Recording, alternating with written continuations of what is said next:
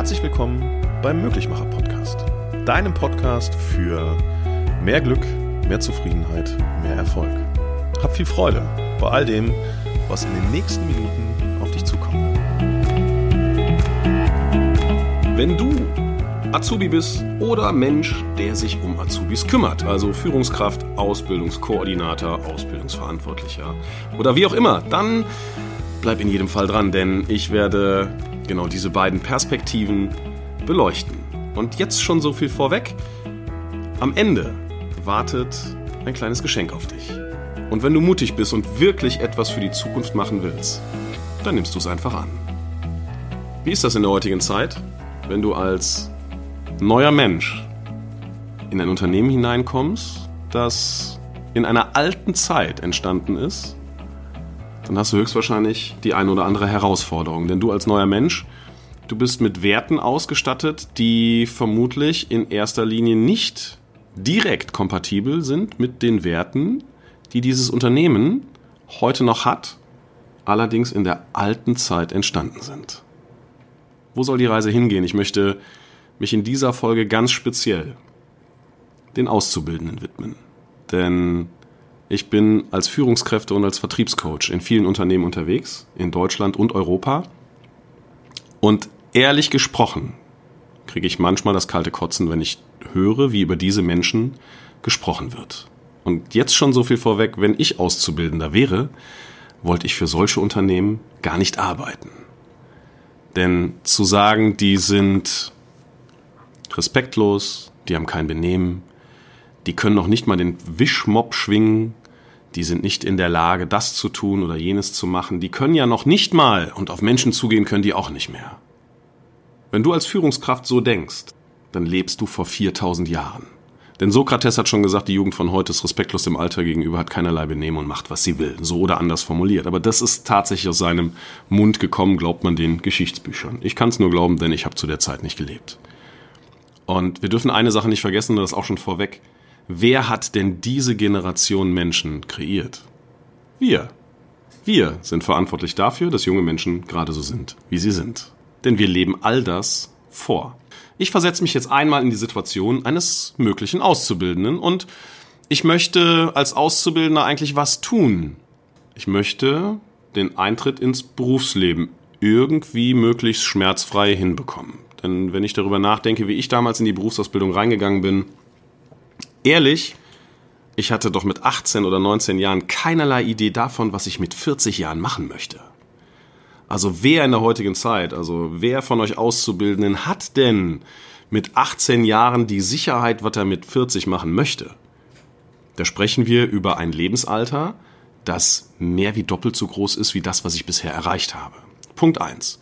Punkt zwei ist, und wenn wir uns den Auszubildenden heute mal betrachten, der hat doch gelernt und erlebt, dass alles möglich ist auf diesem Planeten, oder?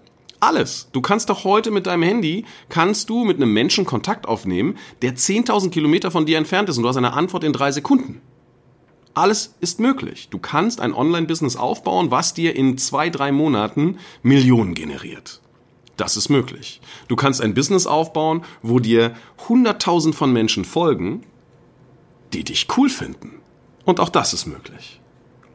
Möglich ist auch, dass du neue Dinge erfindest, entwickelst. All das ist möglich.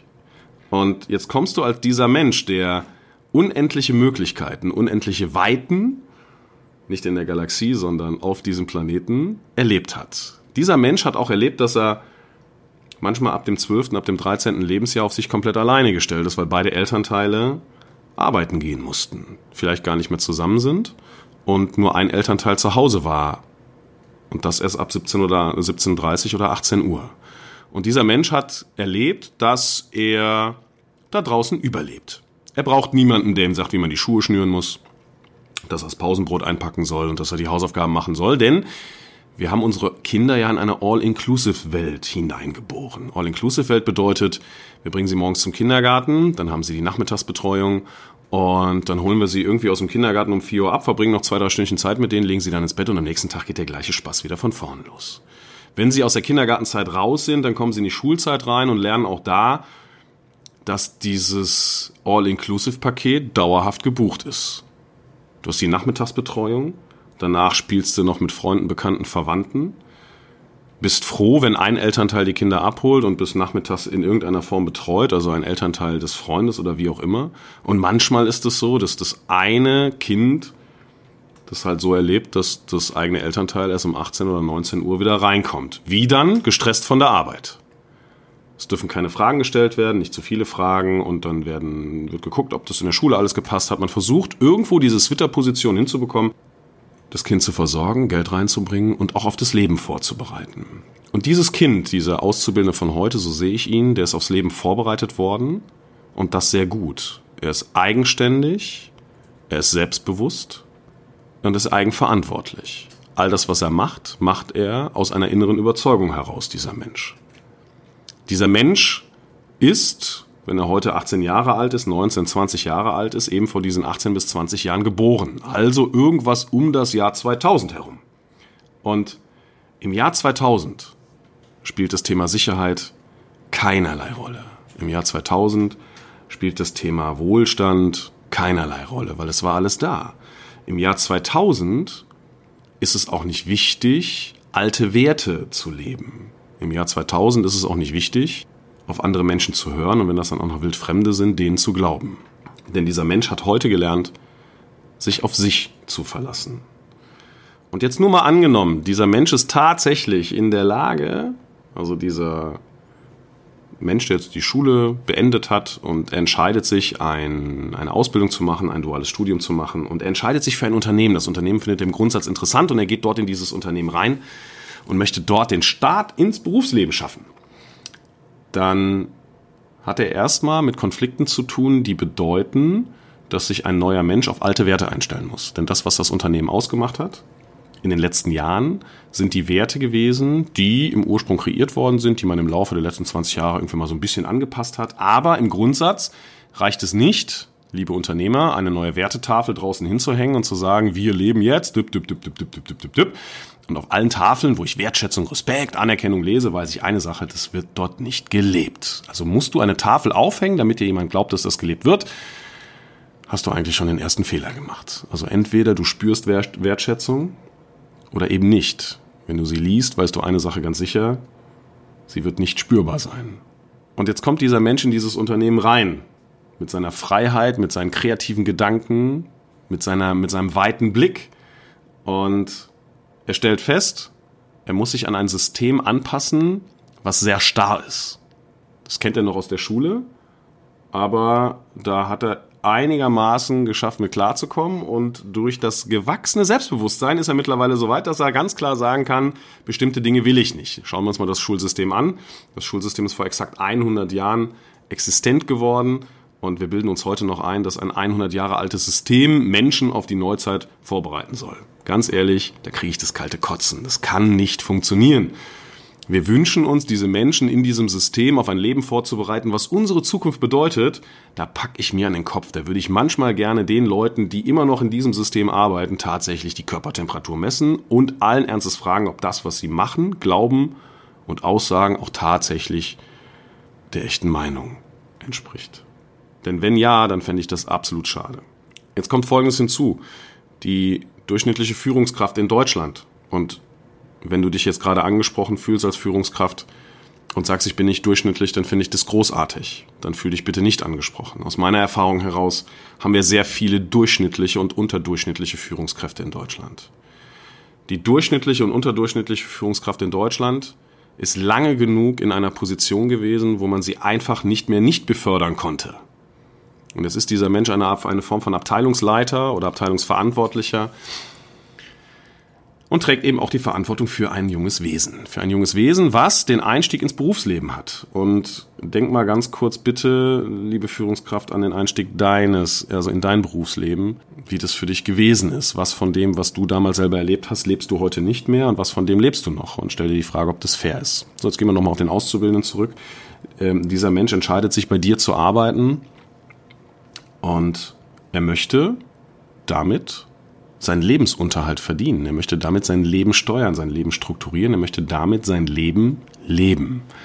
Und das ist eine Entscheidung fürs Leben.